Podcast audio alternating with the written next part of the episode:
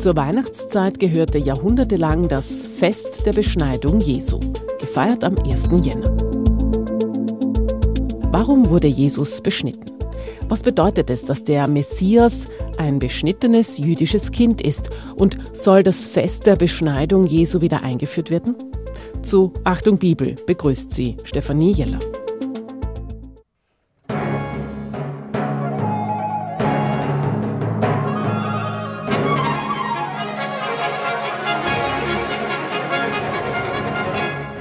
In der Nacht vom 24. zum 25. Dezember wird die alte Geschichte aus dem Lukasevangelium wieder zu hören sein. Von Josef und Maria, die nach Bethlehem ziehen, von dem Kind, das zur Welt kommt, den Hirten und dem Heer der Engel. Womit endet diese Geschichte eigentlich? Es begab sich aber zu der Zeit, dass ein Gebot von dem Kaiser Augusto ausging, dass alle Welt geschätzt würde. Das Gebot des Kaisers Augustus, dass alle Welt geschätzt werde, oder wie es in der katholischen Einheitsübersetzung heißt, der Befehl des Augustus, den ganzen Erdkreis in Steuerlisten einzutragen, das ist der Anfang der Weihnachtsgeschichte. Wie aber endet sie? Und da acht Tage um waren, dass das Kind beschnitten würde, da ward sein Name genennet, Jesus, welcher genennet war von dem Engel, ehe denn im Mutterleibe empfangen war. Der letzte Satz der Geschichte wird am heiligen Abend noch nicht gelesen. Er lautet als acht Tage vorüber waren und das Kind beschnitten werden sollte, gab man ihm den Namen Jesus, den der Engel genannt hatte, bevor das Kind im Mutterleib empfangen war. Lukas Evangelium Kapitel 2 Vers 21. Augustus und Jesus. Was haben sie miteinander zu tun? Der Bibelwissenschaftler Markus Tiwald, Professor an der Katholisch-Theologischen Fakultät der Universität Wien, sagt, Interessant, das sind die beiden Namen, die hier genannt werden. Augustus am Anfang, Jesus am Ende und ganz in der Mitte der absolute Zentralvers. Das Wichtigste steht nämlich immer in der Mitte, heißt es, heute ist euch in der Stadt Davids der Retter geboren. Er ist der Messias, der Herr. Und interessant ist, dass sich auch der Kaiser Augustus als Retter, als Kyrios und Soter, als Herr und Retter bezeichnen hat lassen. Also eigentlich zwei Namen und fast so, als ob sie darum streiten würden, wer ist jetzt der richtige Retter, wer ist der richtige Herr.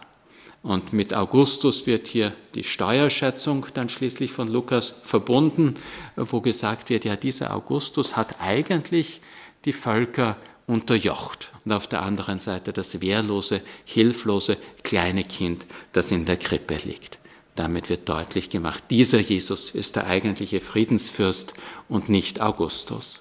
Dieser Sinn ergibt sich, wenn man die Weihnachtsgeschichte bis zu dem Vers liest, in dem das Neugeborene den Namen Jesus bekommt. Aber Moment, der Vers sagt noch etwas anderes. Der Säugling wurde beschnitten. Wie es das biblische, bis heute jüdische Gesetz vorsieht, soll am achten Tag nach der Geburt beim männlichen Glied die Vorhaut entfernt werden. Am Ende der Weihnachtsgeschichte steht also ein jüdisches Kind, das nach den biblischen Weisungen aufwächst. Und darum geht es auch in der weiteren Erzählung. Markus Tiwald erklärt, das Lukas-Evangelium 2,21 berichtet davon, als acht Tage vorüber waren und das Kind beschnitten werden sollte, gab man ihm den Namen Jesus, den der Engel genannt hatte, noch ehe das Kind im Schoß seiner Mutter empfangen wurde. Und dann heißt es in den folgenden Versen, dann kam für sie der Tag der vom Gesetz des Mose vorgeschriebenen Reinigung. Sie brachten das Kind nach Jerusalem hinauf, um es dem Herrn zu weihen, gemäß dem Gesetz des Herrn, in dem es heißt, jede männliche Erstgeburt soll dem Herrn geweiht sein. Auch wollten sie ihr Opfer darbringen, wie es das Gesetz des Herrn vorschreibt. Ein paar Turteltauben oder zwei junge Tauben. Also gleich viermal hintereinander wird hier betont, dass Jesus dem jüdischen Gesetz treu gewesen ist. Am Anfang die Beschneidung des Kindes am achten Tag, dann die vom Gesetz des Mose vorgeschriebene Reinigung. Die Frau, die das Kind geboren hat, stellt dieses Kind dann im Tempel dar wo nach dem Gesetz des Herrn jede männliche Erstgeburt dem Herrn geweiht wird und dann auch das Opfer. Und hier heißt es zum dritten Mal, wie es das Gesetz des Herrn vorschreibt. Also dem Lukas-Evangelium ist es ganz wichtig, am Anfang seines Evangeliums deutlich zu machen, dass Jesus die Tora, das jüdische Gesetz befolgt hat und dass er Jude gewesen ist. Die Geschichte von Josef und Maria, die den neugeborenen Jesus in den Tempel nach Jerusalem bringen und ihre Opfer darbringen, diese Geschichte wird bekanntlich am 2. Februar gefeiert, dem sogenannten Fest Maria Lichtmess oder Darstellung des Herrn. Aber auch für die Beschneidung gab es lange Zeit ein Fest am 1. Jänner. Das Fest der Beschneidung Jesu. Es ist in der katholischen Kirche verloren gegangen. Genauer gesagt, es ist in den 1960er Jahren aus derzeit nicht bekannten Gründen abgeschafft worden. Der Jesuitenpater Christian Ruttishauser sagt, also es ist natürlich die große Reform gewesen in den 60er Jahren, wo sehr viele Feste natürlich einfach beiseite gelegt worden sind, weil der Kalender auch überfüllt war, um wie wieder die Grundstruktur zu haben des Wochenrhythmus, der Sonntag ins Zentrum, die Herrenfeste, die Jesusfeste ins Zentrum zu stellen.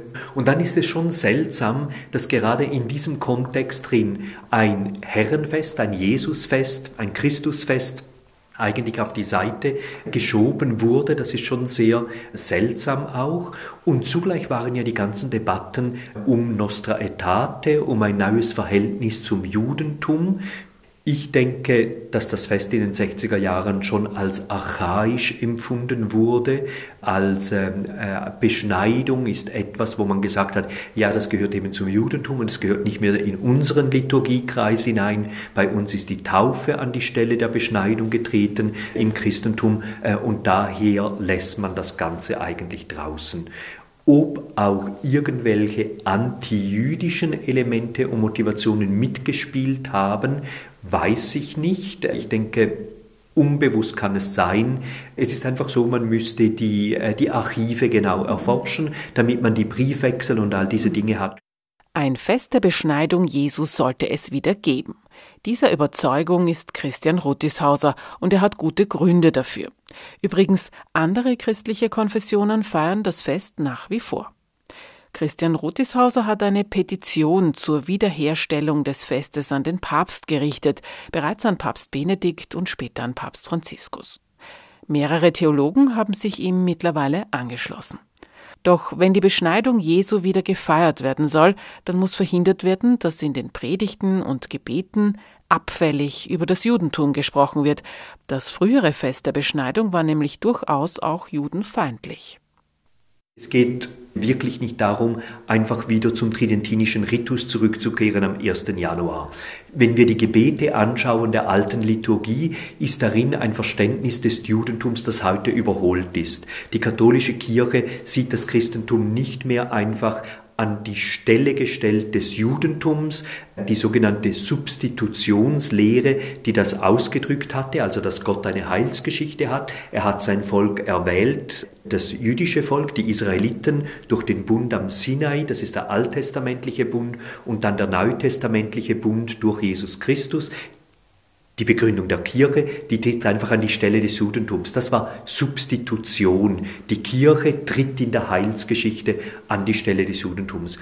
Und das spiegelt sich in diesen Gebetstexten drin. Und das wollen wir natürlich genau nicht, sondern gerade die erneuerte Theologie und die erneuerte Sicht des Judentums an diesem Tag auch feiern können. Und die Beschneidung ist ja das Zeichen für den Bund.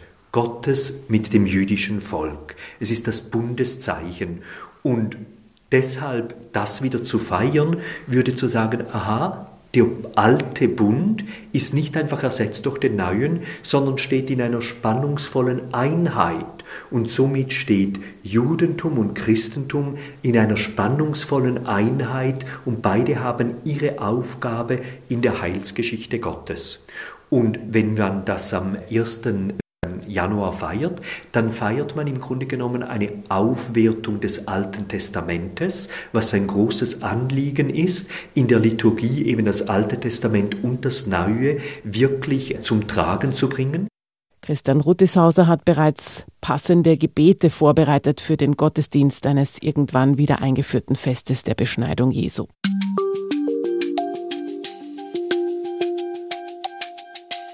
Wie reagieren Menschen von heute auf das Thema Beschneidung aus nichtmedizinischen Gründen und was soll man dann für die Predigt am 1. Jänner empfehlen?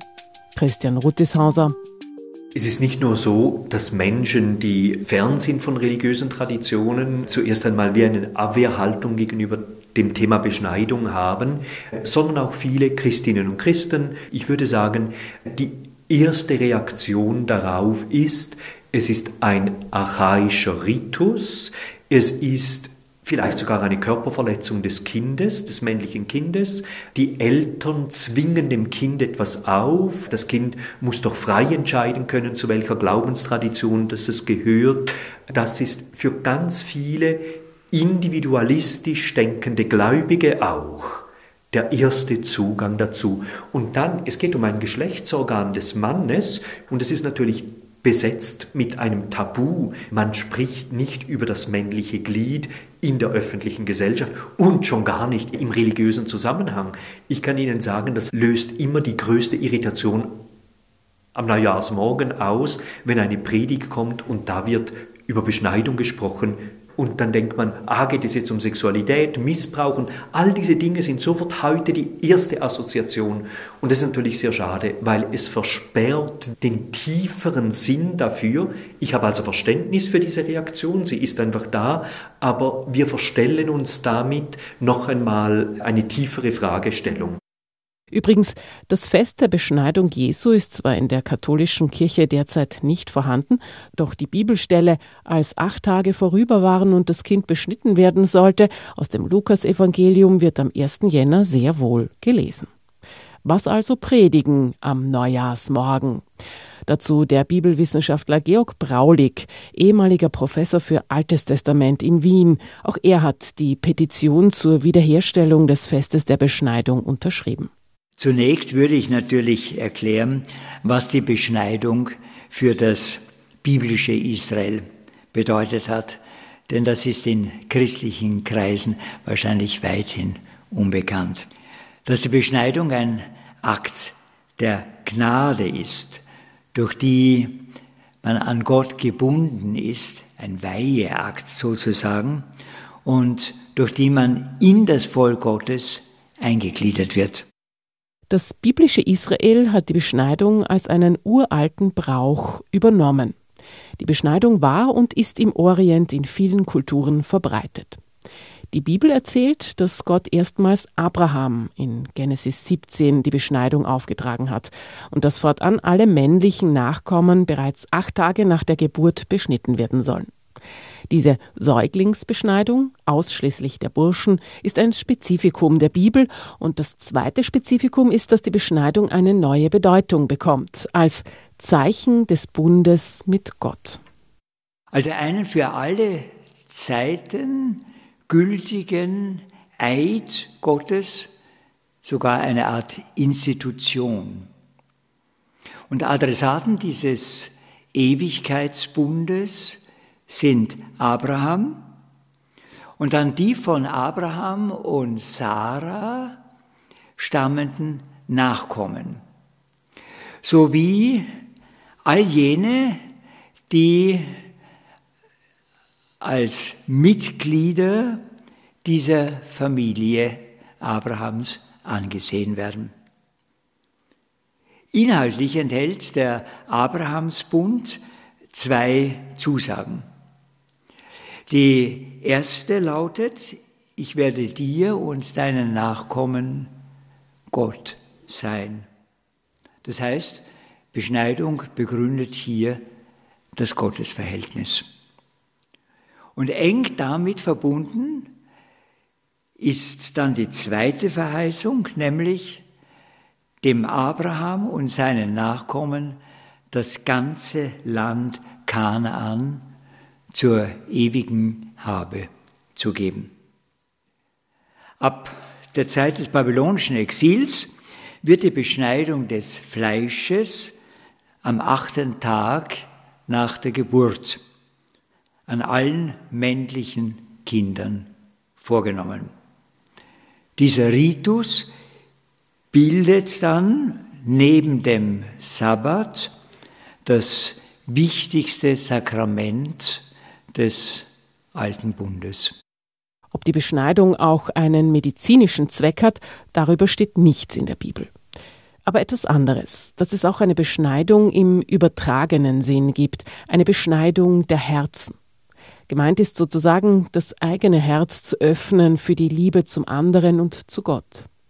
Es gibt also nicht nur die Beschneidung des Fleisches, es wird auch an zwei Stellen die Beschneidung des Herzens erwähnt. Wichtig ist zunächst, dass es sich dabei nicht um einen Gegensatz zu einem, zu einem Ritualismus verkommenen äh, Säuglingsbeschneidungsritus handelt. Überhaupt fordert das Alte Testament an keiner Stelle eine Beseitigung, eine Abschaffung der rituellen Beschneidung.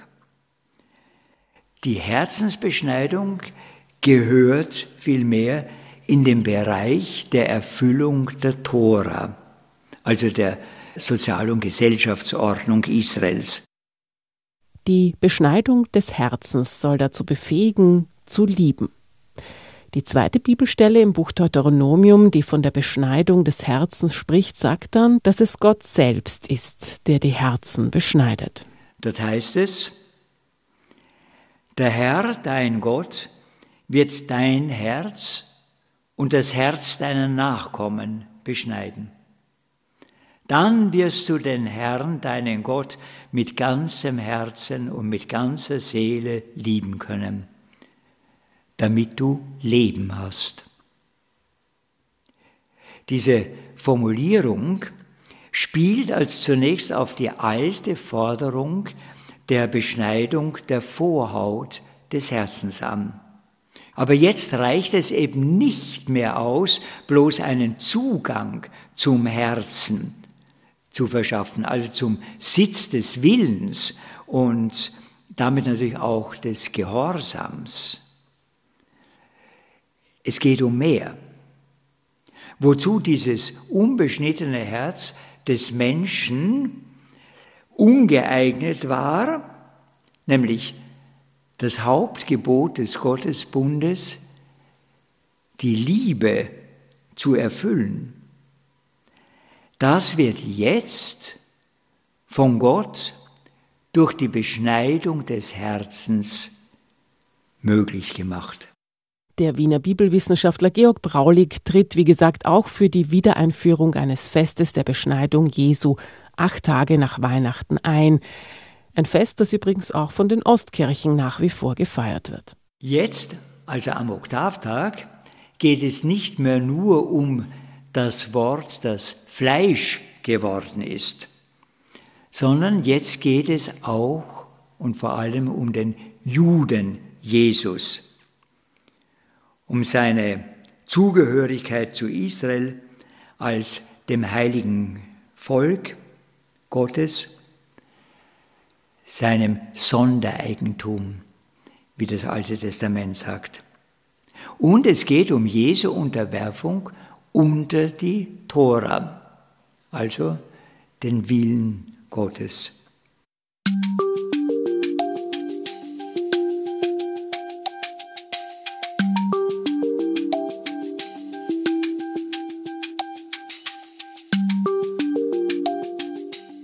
Ersten Christen waren selbstverständlich Beschnittene. Von Paulus, dem großen Verkünder, haben wir das sogar in eigenen Worten überliefert. Der Bibelwissenschaftler Markus Tiwald hat über die jüdische Identität des Paulus viel geforscht. Er sagt, also für Paulus ist natürlich voll und ganz klar, er ist Jude und er bleibt Jude. Auch der Apostel Paulus hat sein Judesein Zeit seines Lebens nie in Frage gestellt. Er setzt sich zwar für eine etwas liberalere Interpretation von Ritualvorschriften ein, aber auch die Beschneidung stellt Paulus nicht in Frage und seine jüdischen Wurzeln macht er ganz deutlich, dass die nicht aufgegeben werden können. So sagt er im elften Kapitel des Römerbriefes, nicht du trägst die Wurzel, sondern die Wurzel trägt dich. Damit wird klar, und er sagt das auch aus dem Kontext, also die Juden sind nach wie vor noch immer das auserwählte Volk Gottes, auch bis zum heutigen Tag.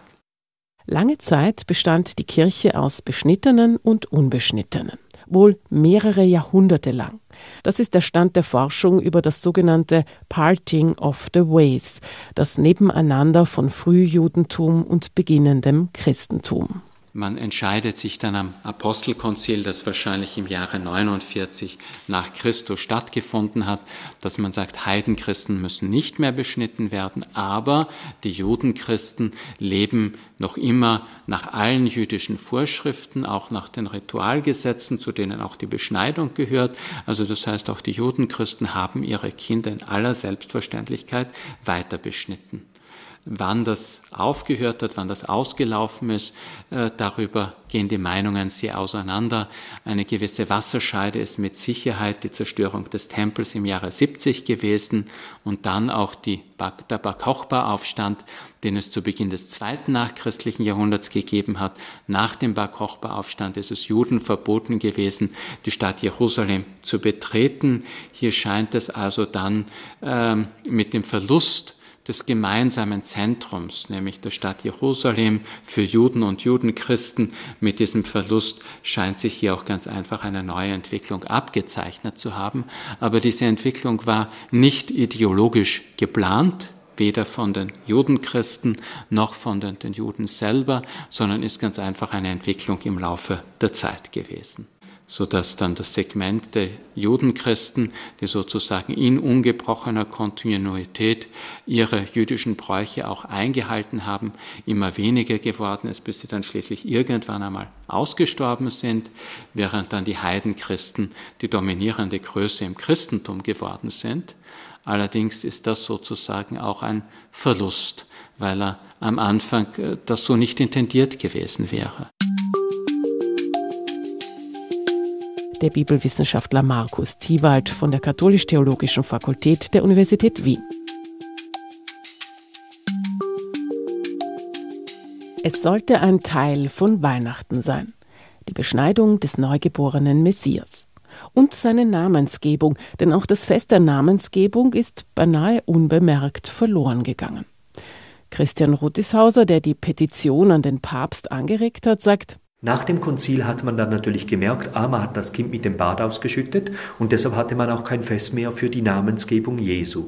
Und dann hat Papst Johannes Paul II. hat dann in den 80er Jahren das Fest der Namensgebung wieder eingeführt, weil es aber dann nicht mehr am 1. Januar sein konnte, weil da in der Zwischenzeit jetzt ein Marienfest und Jesus als Friedensfürst gefeiert wird, äh, hat er es dann auf den 3. Januar gelegt. Und heute haben wir diese unglückliche Situation, Situation, dass wir am 1. Januar das nicht mehr haben, aber dann das Namensfest am 3. Januar. Und das Ziel ist natürlich beides wieder auf den 1. Januar zu legen und damit natürlich auch wieder den Namen aufzuwerten.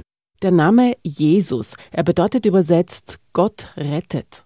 In Klammer nicht der Kaiser in Rom. Der Name Jesus, Gott rettet, enthält also die gesamte Bedeutung seines Wirkens. Wäre es nicht wichtiger, diesen Namen zu feiern, wichtiger auch als die Beschneidung? Christian Rutishauser sagt, beides ist wichtig und sollte nicht gegeneinander ausgespielt werden.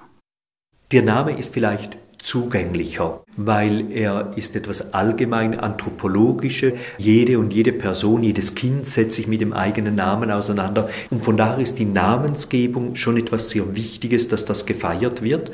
Es wird eben einfach noch einmal klar, Judentum hat Name und Beschneidung gehört zusammen, so wie im Christentum Name und Taufe zusammengehört, weil neue Identität gestiftet wird. Und ähm, so ist natürlich der Name etwas sehr Wichtiges und es ist zugänglich. Aber jetzt noch einmal wirklich zu verstehen, dass Jesus der jüdische Messias ist Da sind wir erst daran. Ich bin Judaist, äh, ich arbeite viel in diesem Bereich, wenn ich in eine Fortbildung gehe, äh, in der Kirche, in eine Pfarrei, in ein Dekanat und so. Alle, es kommt wie aus einem Kanonenrohr geschossen, äh, das Judentum ist die Wurzel des Christentums. Das hat sich wie etabliert. Jesus war jüdisch, das hat sich wie... Und dann sage ich immer, and so what? Und, und was hat das jetzt für eine Bedeutung? Meistens wird das dann einfach abgehakt und dann wird wieder zum klassischen Alltagsglauben übergegangen. Aber man begreift noch gar nicht, was es heißt, dass die Inkarnation, Gott wird nicht einfach Mensch, Gott wird Jude. Was heißt das eigentlich? Hat sein Jude-Sein dann eine Bedeutung? Klar, das hat es eben. Und da sind wir, glaube ich, immer noch erst am Anfang. Und wenn wir das an einem Festtag entfalten können, dann wird das den christlichen Glauben ganz tief, äh, tief prägen und ihm noch einmal ein, ein Profil geben.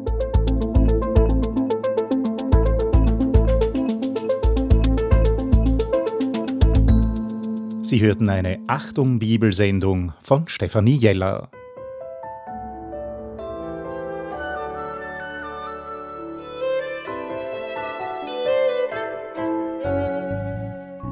Radio Klassik, Stephansdom.